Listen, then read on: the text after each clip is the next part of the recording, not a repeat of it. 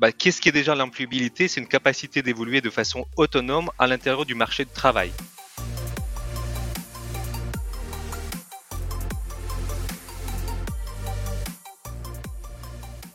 Bonjour à tous, je suis Clément Mélin, cofondateur de Headflex et vous écoutez le Learning Club, le podcast qui vous aide à repenser votre vision de la formation.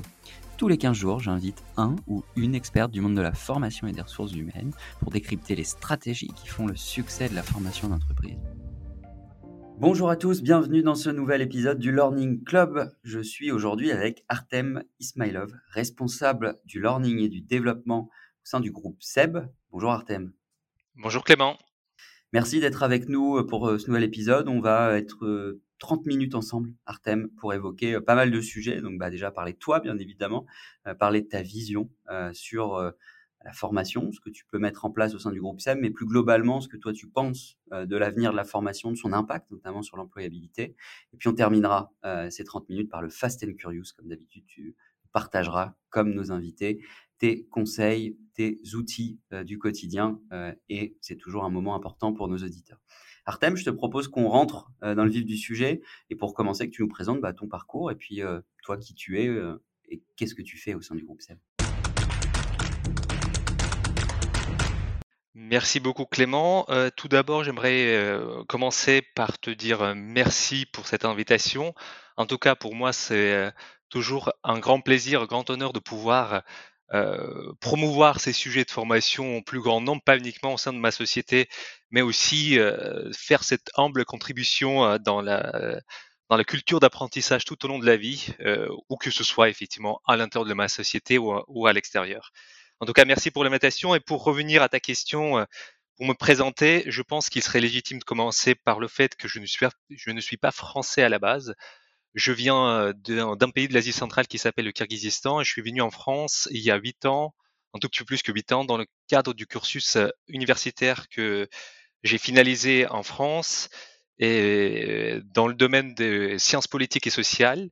Puis j'ai continué effectivement avec notre formation dans le domaine de management des projets en communication à Lyon, dans une école en alternance. Et c'est par ce billet-là que j'ai réussi, j'ai eu la chance de, commencer ma carrière au sein du groupe SEB, euh, dans laquelle euh, j'évolue jusqu'aujourd'hui. J'ai pu occuper euh, par le passé plusieurs postes, mais tous ces postes-là avaient un lien direct avec la formation. J'ai commencé dans les équipes informatiques en tant que responsable fonctionnel sur des sujets e-learning, notamment dans la conception des modules e-learning sur les outils déployés et utilisés au sein du groupe. Puis j'ai continué en tant que digital learning manager pour l'ensemble du groupe euh, en mettant en place les différents euh, grands projets comme le projet LMS, comme les projets des plateformes de formation euh, et des contenus sur étagère et des grands projets qui concernaient l'ensemble des salariés connectés du groupe. Et ça fait déjà à peu près deux ans que j'occupe le poste actuel que tu as énoncé au tout début, responsable learning et développement, notamment pour les fonctions dites support, c'est-à-dire que mon poste actuel pourrait se résumer dans l'analyse, le développement, le déploiement, le pilotage et l'évaluation de toutes les actions euh, de formation pour les fonctions que j'accompagne, et c'est notamment les ressources humaines, les systèmes d'information, la finance, euh, le juridique, la communication, la stratégie. Et puis, j'ai deux casquettes euh, qui, avec des responsabilités transversales. La première, effectivement, je travaille aussi sur l'offre linguistique et sur la communication interculturelle de par euh, mes origines et mon profil euh, d'étranger que j'ai pu réaliser en France aussi, ça pourrait effectivement donner une sorte de légitimation de, ce, de cette partie. Et euh, sur toute la partie d'expertise digitale, plus spécifiquement, j'accompagne les différentes équipes de formation interne dans la mise en place des solutions qui impliquent l'utilisation des outils comme LMS, des, des outils auteurs pour développer des modules e-learning. Voilà en quelques mots euh, mon profil et une présentation courte. Super, merci Artem. Euh, une question du coup qui euh, vient assez naturellement. Tu es en charge de la partie formation, donc LND au, au, sein du groupe SEB. Comment est construit le plan de formation chez vous Digital, présentiel, les outils Est-ce que tu peux nous en dire un petit peu plus? Oui, avec plaisir, Clément. Euh, je pense qu'il serait légitime de commencer par euh, deux constats. Moi, ce que je constate actuellement, il y a deux shifts qui s'opèrent actuellement, deux shifts de paradigme. Le premier concerne euh, le plan de formation qui, maintenant, on, ne parle plus de plan de formation, on parle de plus en plus du plan de développement des compétences. Après, derrière, on pourrait dire qu'il s'agit de la même chose. Au final, les compétences sont transformées en des programmes de formation à proposer à, des salariés qu'on accompagne au de la société. Mais dedans, on a euh, un chiffre beaucoup plus important parce que derrière chaque métier est constitué des compétences spécifiques et euh, justement ce chiffre de paradigme nous permet de nous rapprocher à d'autres processus pour avoir effectivement le cursus beaucoup plus logique et développer dans le continu les salariés qu'on accompagne. Et puis, il y a l'autre euh, shift dans le paradigme qui, avant, constituait le service formation, était là pour accompagner, euh, proposer la formation aux salariés à un moment donné, c'est-à-dire on était en quelque sorte des prescripteurs directs et, c'est les services formation qui identifient la formation euh, à proposer à telle ou telle personne à tel ou tel moment, vers une responsabilisation de plus en plus accrue face à des enjeux du monde contemporain où euh, effectivement les compétences évoluent très très vite. Donc, au sein du groupe SEB, nous, on a une approche très holistique euh, qui consiste à créer un écosystème de formation avec plusieurs dimensions. Euh, la première dimension pourrait concerner les contenus et les formats, c'est-à-dire on ne concentre pas uniquement sur les formats présentiels, distanciels ou digital, on les conçoit dans la logique des parcours, euh, c'est-à-dire effectivement, on sait que euh, entre présentiel et distanciel, il y a des choses qui pourraient effectivement marcher mieux euh, pour apprendre certaines notions, y, compris si on parle du digital, il y a des certains pédagogies qui s'appliquent mieux, à telle ou telle modalité. Donc pour nous, ce qui est important, c'est que on sait que la formation, c'est pas un instant T que tu peux apprendre, être complètement opérationnel sur telle ou telle tâche. Donc ça doit s'inscrire à un parcours qui euh, va durer pendant un certain temps et qui pourrait effectivement à des moments clés euh, activer certaines capsules spécifiques de formation dans des formats différents à proposer à nos salariés. Euh, la deuxième dimension, c'est les approches pédagogiques. Euh, on essaie de travailler systématiquement les formations pour les contextualiser euh, le plus possible à des euh, compétences qu'on souhaite développer dans nos euh, collaborateurs. Cela veut dire qu'il y a certains, certaines formations qui pourraient avoir des, euh, mises en situation, des démonstrations, des cas d'études, et cela, effectivement, ça, ça, se décide, ça se discute en amont quand on construit cette expérience apprenant pour nos collaborateurs, peu importe le programme qu'on construit. Et puis, il y a la troisième dimension qui est les outils, c'est-à-dire pour pouvoir adresser euh, le sujet de la formation, il faut avoir aussi les outils nécessaires, euh, comme par exemple les plateformes LMS, les plateformes d'apprentissage, les contenus sur étagère, euh, et aussi d'autres outils de communication pour adresser les messages au bon moment à la bonne personne et aussi l'engager dans ce processus d'apprentissage. Et, peut-être la dernière dimension, ça serait euh, les acteurs, c'est-à-dire effectivement dans le, parcours de formation de, chaque salarié, c'est pas uniquement la responsabilité du salarié d'apprendre ou de responsable formation de lui proposer une formation et faire le suivi euh, de son parcours, mais aussi créer euh, un, un, environnement dans lequel chaque acteur, que ce soit le manager hiérarchique, responsable RH, responsable formation, pourrait avoir son rôle à jouer parce qu'effectivement, derrière, tout est une question d'apprentissage et tout est une question de logique que chaque acteur pourrait effectivement s'attribuer pour un, peu contribuer à la réussite des actions de formation.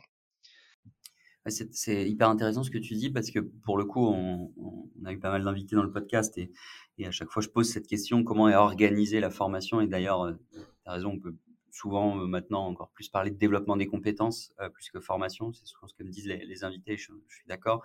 Et en fait, ce qui est intéressant dans ce que tu dis, c'est que vous, vous avez vraiment euh, un écosystème avec quatre dimensions et c'est autour de ces quatre dimensions du coup que vous construisez le développement des compétences, donc contenu format, approche pédagogique, outils et acteurs. Donc euh, c'est euh, assez inspirant et, et, je pense que c'est pas le cas dans toutes les entreprises. En tout cas, j'avais jamais entendu ça. Donc bah, bravo pour tout ça au sein du groupe SEB. Merci Clément.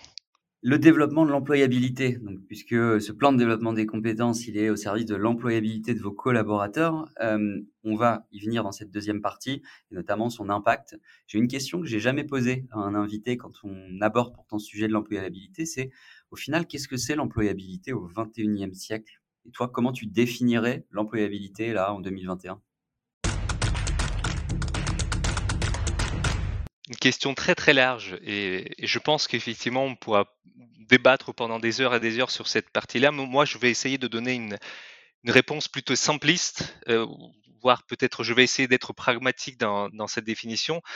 Euh, bah, qu'est-ce qui est déjà l'employabilité? C'est une capacité d'évoluer de façon autonome à l'intérieur du marché du travail. Et effectivement, pour moi, il y a deux notions qui sont clés dans cette définition. La première qui renvoie vers la capacité d'évoluer, c'est-à-dire un processus en constant mouvement et mutation, dû aux spécificités du monde VUCA, du monde volatile, incertain, complexe et ambigu. C'est-à-dire, effectivement, on sait très bien que les compétences, elles évoluent tout, le temps. Parfois, effectivement, la durée de vie d'une compétence technique pourrait être de six mois, dans les meilleurs cas jusqu'à cinq ans. Et donc, cette capacité d'évoluer est très, très, très importante, voire même primordiale pour effectivement contribuer à son employabilité.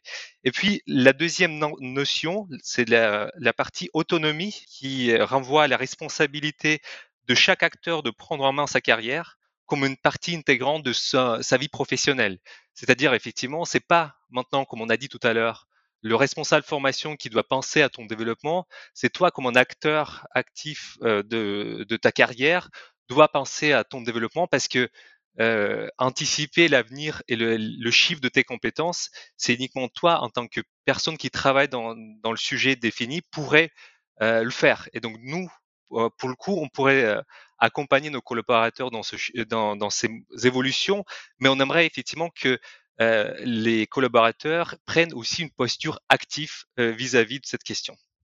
Ce que j'aimerais aussi ajouter, bah, toutes ces évolutions sont principalement dues aux, aux particularités technologiques de ce monde, parce que les, les, informations circulent à une vitesse grande V, les tâches routinières sont opérées par des machines. Et d'ailleurs, effectivement, actuellement, on n'a pas que des tâches routinières. Parfois, il y a des tâches hyper complexes qui sont exercées mieux par les machines que par les êtres humains.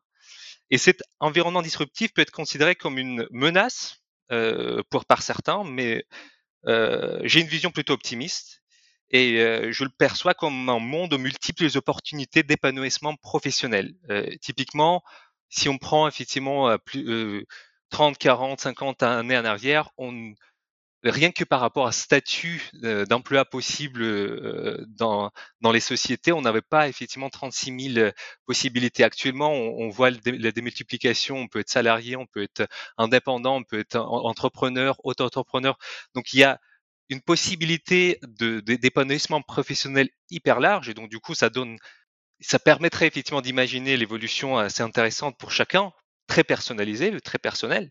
Et puis aussi, on pourrait aller jusqu'au concept qu'on commence, qui commence à émerger actuellement dans le monde de blockchain notamment. Il y en a déjà effectivement des gens qui euh, qui utilisent le concept play to earn, c'est-à-dire qui gagnent leur vie et s'épanouissent professionnellement en jouant des jeux vidéo, qui pourraient avoir aussi donné, enfin faire une contribution spécifique euh, dans le monde actuel. Ouais, plein de plein de nouveaux métiers en effet. Et comme moi je le dis assez souvent aussi, bah, il y a voilà, les métiers de 2023 par exemple, si on va à assez court terme, on les connaît pas encore tous. Et euh, même dans la fonction learning, si on, reste sur la fonction learning, on voit qu'il y a des nouveaux métiers. Euh, et euh, il y a dix ans, on n'exerçait pas de la même manière qu'aujourd'hui. Ne serait-ce qu'un formateur qui avant faisait beaucoup de présentiel, bah, aujourd'hui il faut qu'il apprenne à animer avec Teams. Donc c'est des compétences qui sont euh, vraiment à développer au quotidien. Et du coup, ça m'amène à une question. Euh, comment aujourd'hui, euh, Artem, on, peut faire pour garder ses compétences à jour, anticiper peut-être aussi les, futures compétences? Donc à la fois quand on est salarié, et, tu vas nous répondre aussi avec ta casquette de, responsable LND, mais c'est quoi la clé pour tout ça et quelles sont les compétences clés pour demain? Si on prend effectivement le, si on continue sur l'idée du monde complexe dans lequel on évolue actuellement, euh, moi, je pense que les métiers et les professions peuvent être représentés sous forme matricielle. Ces matrices sont constituées des compétences à poids différents euh, et qu'on peut diviser en deux grandes familles.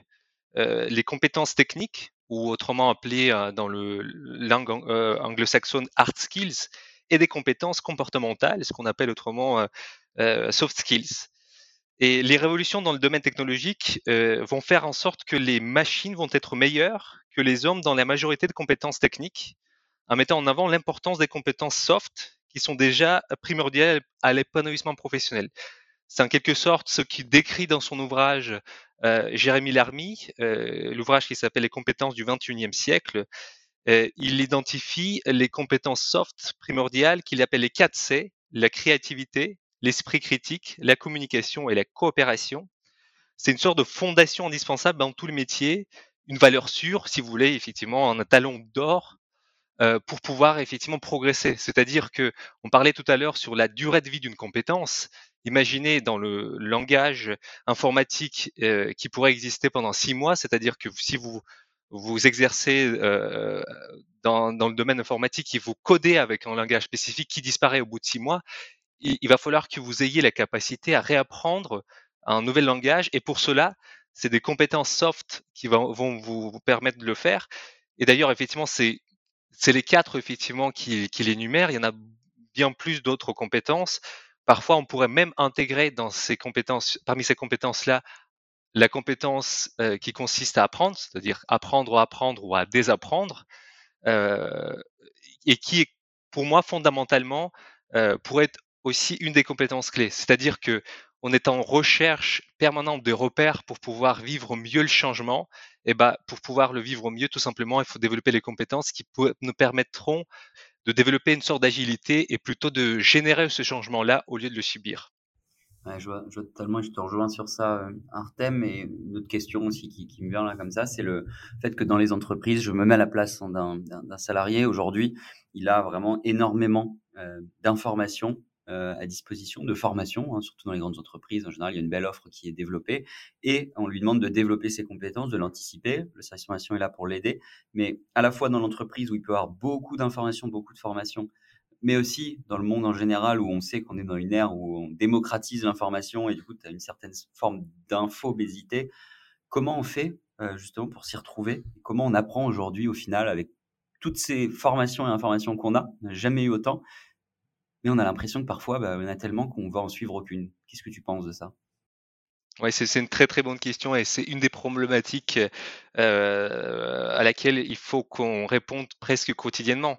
En fait, tu as raison, la foison de l'information nous amène une nécessité accrue de faire les choix, c'est-à-dire qu'on ne peut pas effectivement en prendre euh, tout ce qui est proposé dans nos catalogues. Parfois, effectivement, ça pourrait être des milliers de contenus avec des dizaines de milliers d'heures de, formation qui pourraient réaliser les apprenants. Cette démocratisation effectivement de l'information et de la formation en quelque sorte apporte les difficultés qui consistent à faire des bons choix.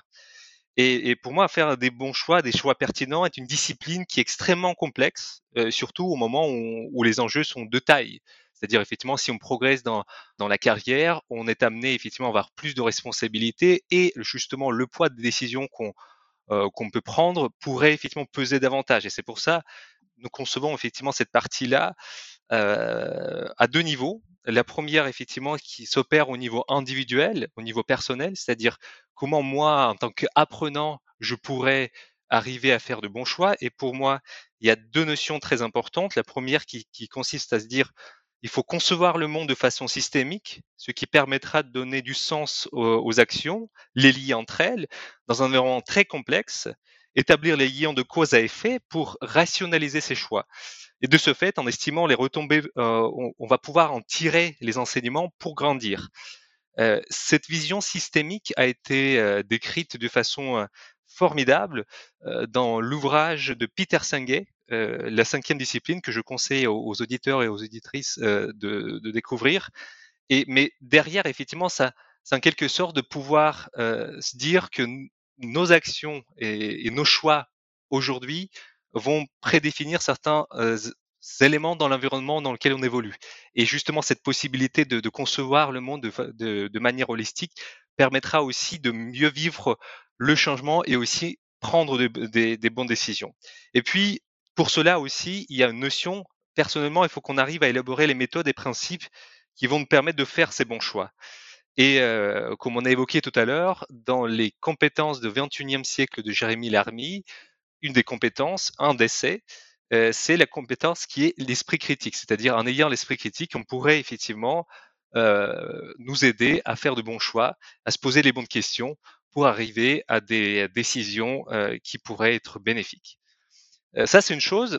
Au niveau personnel, c'est comme ça que moi, en tout cas, je perçois les éléments et c'est comme personnellement, moi, j'essaie d'appliquer effectivement les, les, deux principes que je, je viens d'évoquer tout à l'heure. Et en tant que professionnel de formation, qu'on soit le service de formation en interne d'une société ou un organisme de formation d'ordre général, je pense qu'il y a deux missions qui leur incombent. La première, c'est offrir aux collaborateurs, aux apprenants, le service de curation de contenu et d'apprentissage pertinent sur plusieurs niveaux. C'est-à-dire parce qu'effectivement, au final, on évolue dans le monde où euh, le monde professionnel et, le monde personnel, la frontière pourrait être très poreuse. Et c'est pour ça que ces choix-là doivent guider effectivement et viser le développement personnel, les enjeux business, la cohésion d'équipe, la, euh, la, responsabilité sociétale et bien d'autres sujets. Donc, c'est-à-dire effectivement avoir une sorte de proposition logique en fonction de tous ces critères-là stratégiques pour euh, guider l'apprenant dans les choix et pour cela, il est indispensable d'utiliser les mêmes outils et les mêmes techniques que les leaders du marché de l'attention. Ce que j'appelle les leaders du marché de l'attention, c'est bien évidemment, vous les connaissez, c'est euh, Google, c'est Meta, euh, anciennement Facebook, c'est Amazon, c'est Netflix, qui arrivent à s'accaparer de notre attention assez facilement et qui arrivent à, prédéterminer certains de nos choix. Euh, autrement dit, c'est de se doter des systèmes d'intelligence artificielle capables de personnaliser les parcours d'apprentissage. Bah, justement, on va pouvoir euh, peut-être terminer cette deuxième partie avec l'expérience apprenante. Pour euh, développer l'employabilité, il faut des, euh, des, outils, des solutions qui donnent envie au final aux salariés de suivre ce qu'on lui propose. Et donc, il y a une grande question dans les services LND et pour échanger assez régulièrement avec les, les interlocuteurs de grandes entreprises, je sais que c'est le sujet primordial. Je sais plus qui me disait dans un précédent podcast, on peut avoir les meilleurs outils si on n'a pas euh, la devanture qui va bien, on n'attire pas euh, les personnes à l'intérieur euh, d'une boutique. En tout cas, pour la formation, pour moi, c'est pareil. Et comment on fait pour avoir une expérience apprenante où justement on va à la fois attirer le collaborateur, mais aussi lui donner envie de consommer ce qu'il peut y avoir? C'est quoi une, bonne expérience apprenante? C'est quoi le futur de l'expérience apprenante pour toi? C'est déjà le nerf de la guerre, effectivement, cette expérience apprenante, et je pense que beaucoup, beaucoup de services et l'indice s'y penchent sérieusement depuis quelques années déjà.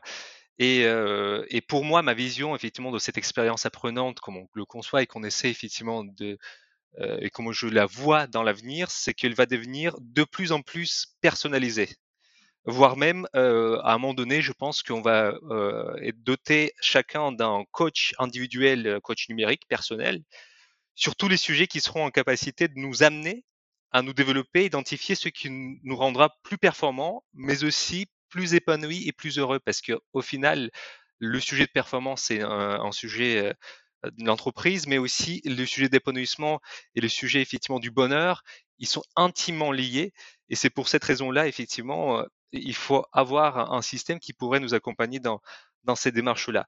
Voire même, on pourrait dire que euh, cette intelligence artificielle, ce coach personnel individuel, il pourrait nous, amener effectivement à nous proposer des bons choix, des bonnes solutions avant qu'on s'y rende compte. C'est d'ailleurs effectivement ce qui se passe actuellement euh, quand on a une publicité contextuelle et personnalisée qui, sont proposées par des mastodontes de, euh, comme, comme les entreprises de GAFA c'est que effectivement à un moment donné on, pense qu'ils ils savent sur nous beaucoup plus que nous-mêmes et, et, cette partie-là est, très importante parce que bah, en personnalisant cette approche-là pour le bien-être des gens, c'est-à-dire pour les développer euh, et développer leurs compétences, je pense que ça pourrait être euh, très, euh, bénéfique.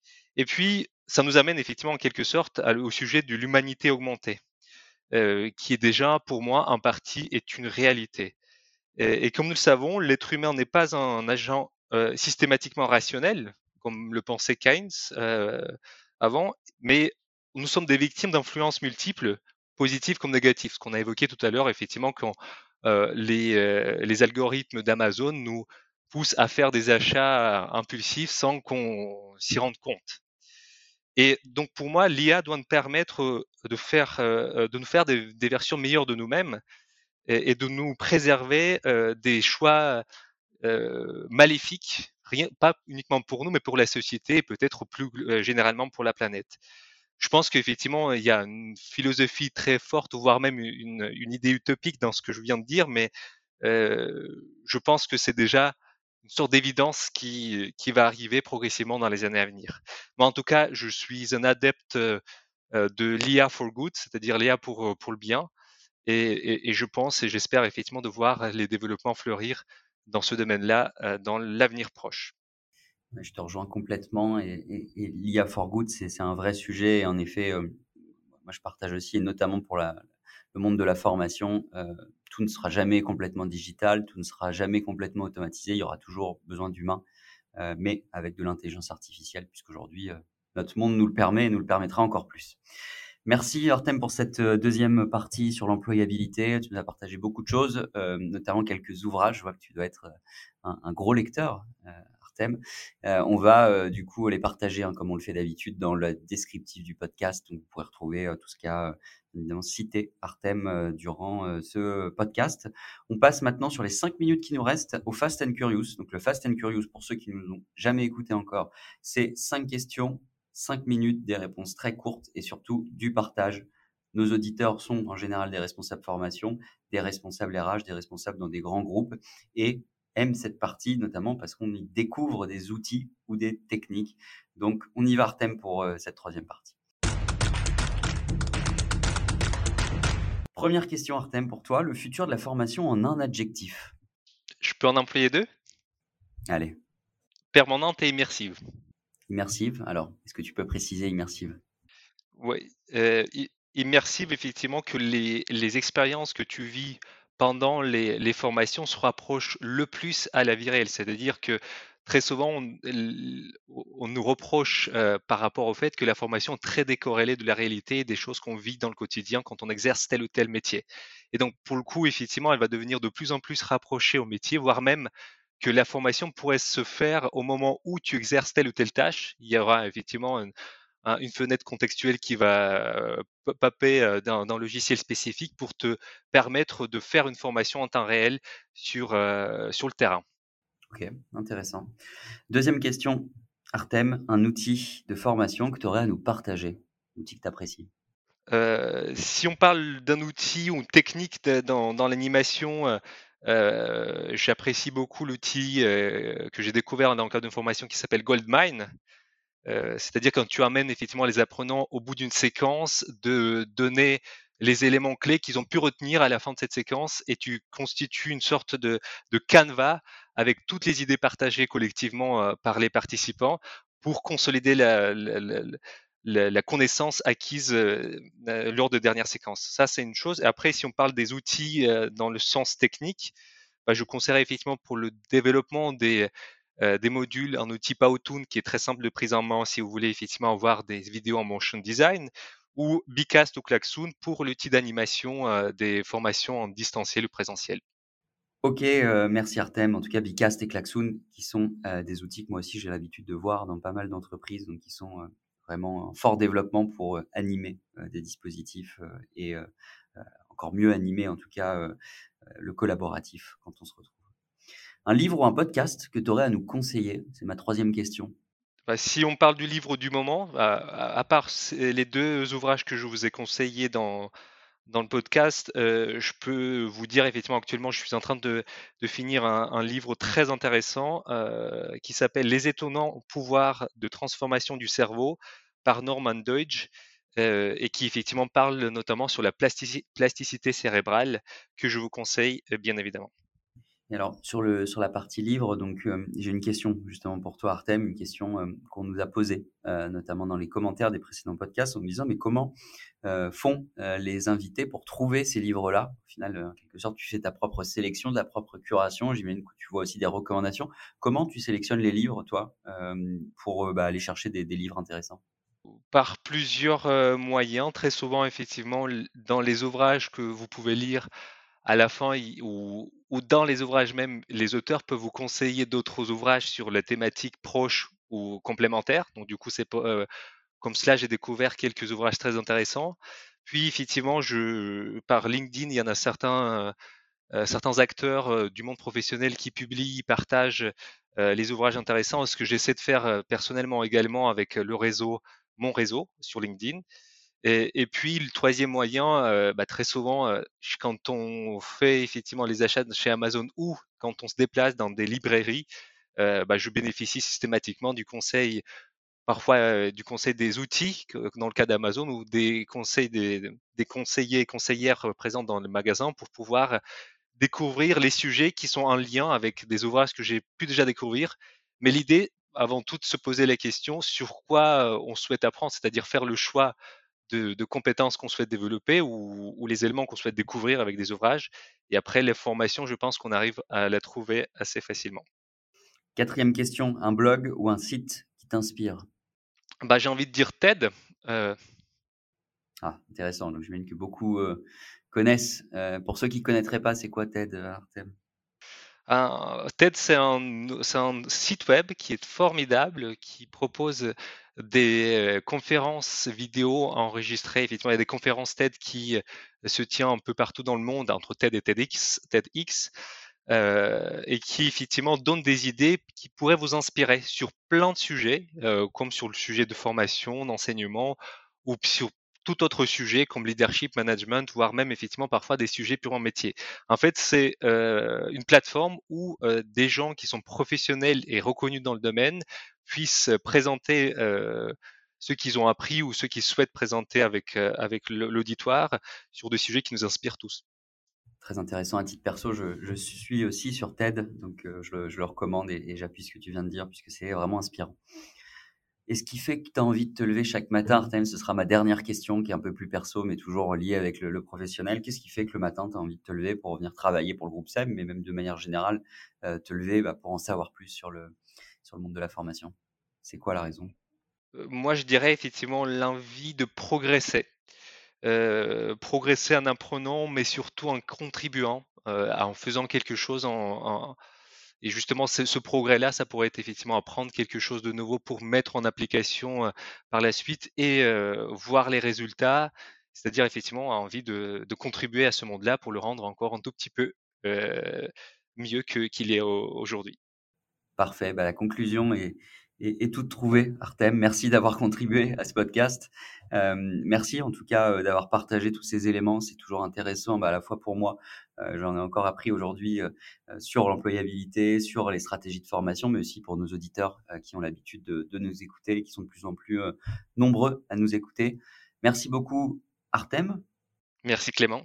Où est-ce qu'on peut te retrouver si on veut te contacter et qu'on veut aller plus loin LinkedIn, j'imagine? Bah, je pense qu'il serait le plus simple de me retrouver sur LinkedIn. Vous, pouvez me suivre. J'essaie de partager systématiquement quelques idées intéressantes ou quelques ouvrages à découvrir ou des articles, à lire. Donc n'hésitez pas effectivement à me suivre sur LinkedIn. Et je vous recommande de suivre Artem puisque moi-même je le suis. En effet, euh, tu partages pas mal d'infos, pas mal de trouvailles aussi parfois euh, que tu euh, peux lire, que tu peux découvrir. et c'est toujours intéressant d'avoir un réseau LinkedIn où, où, il y a du partage pour apprendre et progresser ensemble. Merci à tous de nous avoir écoutés pour ce nouvel épisode du Learning Club. On se retrouve très prochainement avec un nouvel invité. N'oubliez pas, si vous avez des besoins en formation digitale et que vous aussi vous souhaitez transformer ou repenser votre offre de formation, toute l'équipe Edflex est là pour vous aider et vous accompagner. De mon côté, je vous dis à très vite pour un prochain épisode du Learning Club.